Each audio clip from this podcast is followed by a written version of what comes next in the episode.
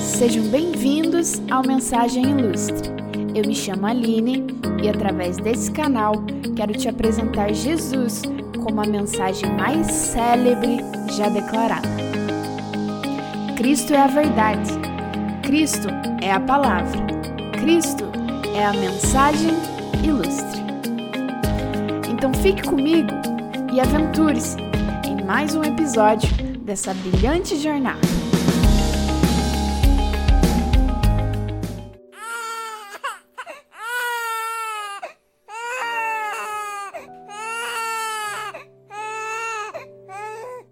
Certa vez, em uma conversa franca com Nicodemos, Jesus disse: Em verdade, em verdade lhe digo, quem não nascer da água e do espírito não pode entrar no reino de Deus. João 3:5. Você há de concordar comigo que o nascimento é um episódio extremamente importante para a efetivação das relações de paternidade, maternidade e filiação Enquanto o feto está se desenvolvendo dentro do útero, há muitas limitações de comunicação e interação entre ele e seus pais. Embora, claro, o vínculo de amor comece a ser estabelecido ainda no ventre. De todo modo, o nascimento é o momento mais esperado pela família. Há um anseio em conhecer o bebê plenamente, um desejo por tocá-lo, abraçá-lo e enchê-lo de carinho. O nascimento permite que uma expectativa seja materializada, que um sonho se torne realidade e também ativa emoções e zonas de compreensão que nunca foram sequer conhecidas. Mesmo sendo um momento fantástico para a família em geral, para o pequeno ser que está nascendo é uma experiência difícil. A ciência afirma que o nascimento é um dos eventos mais críticos da vida do ser humano, até mesmo mais do que a própria morte. Nascer é muito desconfortável e árduo. Faça uma breve pesquisa no Google Imagens por fotos de nascimento. Você irá perceber que o bebê nunca está com expressão facial de felicidade. Pelo contrário, ele demonstra uma atitude de que está incomodado, e definitivamente está. Enquanto ele permanece dentro do útero, o feto é alimentado e nutrido de oxigênio por meio do cordão umbilical e além disso, está aconchegado em um espaço que possui temperatura muito agradável e líquido para ele flutuar à vontade. E não vamos esquecer que o som dos batimentos cardíacos da mãe é a trilha sonora que o tranquiliza durante nove meses. Abruptamente, todo esse conforto é substituído por um ambiente frio e seco, a sala de parto, e pela necessidade de ter que respirar sozinho através dos seus próprios pulmões que até então nunca tinham sido utilizados. Além disso, ele precisa se alimentar pelo seu próprio esforço de sucção, que também não é nada fácil. Fora ter que usar do choro como a única forma de expressão que conhece. Nascer não é nada fácil, mas também não é nenhuma experiência livre da possibilidade de adaptação. Por mais custoso que seja, Nascer é a única condição de ter contato e relacionar-se com o Pai de forma direta. Agora, vamos trazer toda essa leitura sobre o nascimento físico para tentarmos entender as particularidades do novo nascimento em Cristo.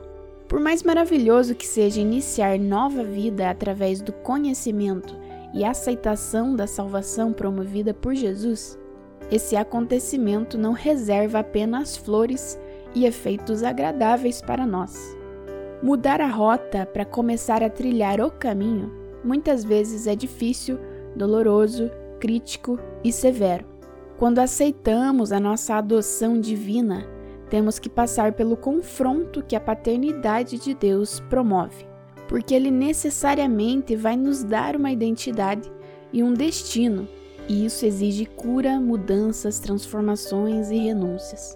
Aquele bebê que nós éramos, aconchegados no conforto das nossas práticas, acostumados com o hábito de agir segundo o caráter que foi moldado em meio às falhas e condicionados a viver sob preceitos que foram construídos socialmente, já não serve mais. Há muitas pessoas que aceitam o sacrifício redentor de Jesus, na espera que essa atitude os leve para um lugar exclusivamente de paz, alegria, conforto e bênçãos. E quando percebem que as suas expectativas eram erradas, não permanecem no processo. É necessário entender que o novo nascimento está atrelado à exploração de territórios emocionais que nunca foram descobertos, depuração de conceitos racionais que nunca foram confrontados e aprimoramento de ações que sempre foram tratadas como regras bem aceitas. Ninguém é capaz de suportar a paternidade de Deus sem ser afetado radicalmente em todas as áreas da sua vida. Retorne à afirmação que Jesus fez a Nicodemos e perceba que o novo nascimento, para ser completo, está atrelado a dois fatores: água e espírito. Água é a palavra, os princípios, as instruções bíblicas que norteiam a nossa vida. Espírito é relacionamento, o elo de conexão com Deus, o vínculo de amor.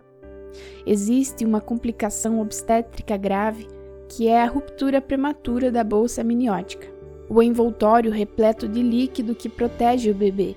Quando o líquido é perdido, o bebê precisa nascer em no máximo até 48 horas, porque senão ele entra em sofrimento fetal e pode vir a óbito. Em geral, o rompimento da bolsa serve como sinalização de que o nascimento está acontecendo e é sucedido pela movimentação do feto em direção ao canal de parto. Quando isso não acontece de forma esperada, é necessário intervir de uma maneira mais invasiva para salvar a vida da criança. Isso é o que eu chamo de nascimento incompleto, somente da água. Traduzindo essa ocorrência para o novo nascimento em Cristo, nós podemos concluir que muitos indivíduos não têm mudança de vida porque não se submetem ao processo por completo. O nascimento fica restrito ao sinal da água, sem que o ser acompanhe o seu movimento. Ouvem a palavra, compreendem que ela é a única verdade e até mesmo fazem leitura das Escrituras, mas na ausência do auxílio divino para aplicá-la no seu cotidiano, o conhecimento se torna mais para condenação do que para salvação. Mas quando tudo ocorre como esperado, a primeira ação do bebê quando é tirado para fora do útero é respirar. O sinal mais evidente da respiração é o primeiro choro. A palavra que designa espírito no hebraico é ruá, e em grego pneuma. São as mesmas das quais derivam os termos vento, sopro e fôlego. Quando a criança passa pelo processo do nascimento completamente, água e espírito, então ela tem todas as possibilidades para conhecer o seu pai, sentir o seu toque, se aconchegar em seu colo e receber o seu carinho. Tudo aquilo que estava limitado pela permanência no ventre materno agora está liberado. Não basta ter contato com a teoria do cristianismo. É necessário se relacionar com aquele que é a própria personificação da palavra, com aquele que é o guardião de todo princípio e valor moral, com aquele que sustenta toda a verdade como uma inscrição em sua própria natureza. Quem não consegue sair da zona de conforto para adentrar no espaço de interação e intimidade com o Pai, nunca encontrará o seu propósito de vida. Esses agravos gestacionais que problematizam o nascimento muitas vezes estão associados a um adoecimento materno pré-existente. Lembre que o apóstolo Paulo comparou a relação conjugal entre o marido e a esposa com a relação que Cristo tem com a sua igreja. Igreja é mãe, aquela que é responsável por conceber e gestar. Infelizmente, a igreja tem gestado filhos que foram concebidos de Deus, mas não tem permitido que eles conheçam o Pai, porque restringem a efetivação total do nascimento espiritual ou até mesmo muitos filhos preferem a mordomia do ventre materno e não querem nascer. Bons cristãos, corretos em suas atitudes, engajados nos projetos e eventos da comunidade espiritual, compromissados com o ministério que exercem e todas as outras características que você possa incluir dentro do pacote de coerência cristã. Mas mesmo assim, vivem no raso, com inconstância identitária sem saber se aquilo que fazem é aquilo que Deus gostaria que fizessem, ou se é uma forma de criar um refúgio e aparência de compromisso com o reino. São pessoas que estão tão acostumadas com o conforto que o pertencimento à igreja fornece que não procuram ir além. Seu vínculo com o Pai está limitado àquilo que ouvem dos outros, mas não àquilo que contemplam de forma particular. São fervorosos no templo, mas frios em casa. Contentam-se em permitir que o Pai só os toque dentro dos limites da barriga. Podem até fazer parte do meio onde há transformação, mas desde que estejam protegidos na sua bolha que garante a inviolabilidade dos seus redutos emocionais, das suas razões e dos seus padrões de vida já estabelecidos. Quem passa do tempo de nascer, inevitavelmente se contamina com seus próprios resíduos. O bebê que ultrapassa as 42 semanas de gestação libera o mecônio, que é o nome que se dá às primeiras fezes e ele aspira esse conteúdo dentro do útero, o que acaba gerando infecções e até a morte após o nascimento. Quando adiamos o nosso nascimento em Cristo Jesus, nos tornamos autocontaminantes, pois na ausência da identidade promovida pela paternidade de Deus, ficamos amargurados, frustrados, rancorosos, expelindo ódio e negatividade. Degeneramos-nos pela nossa própria maldade e somos marcados por uma identidade transgredida. Corroemos aquilo que deveríamos proteger e destruímos aquilo que deveríamos edificar. A única maneira de possuir uma identidade consolidada e segura é vendo Deus prioritariamente como Pai e se relacionando com Ele de tal forma. Para tanto, é necessário nascer da água e do Espírito, porque paternidade sucede o nascimento.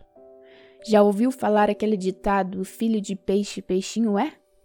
Pois bem, imagem e semelhança é consequência da filiação, e identidade é efeito da nossa origem em Deus. Passe pelo novo nascimento.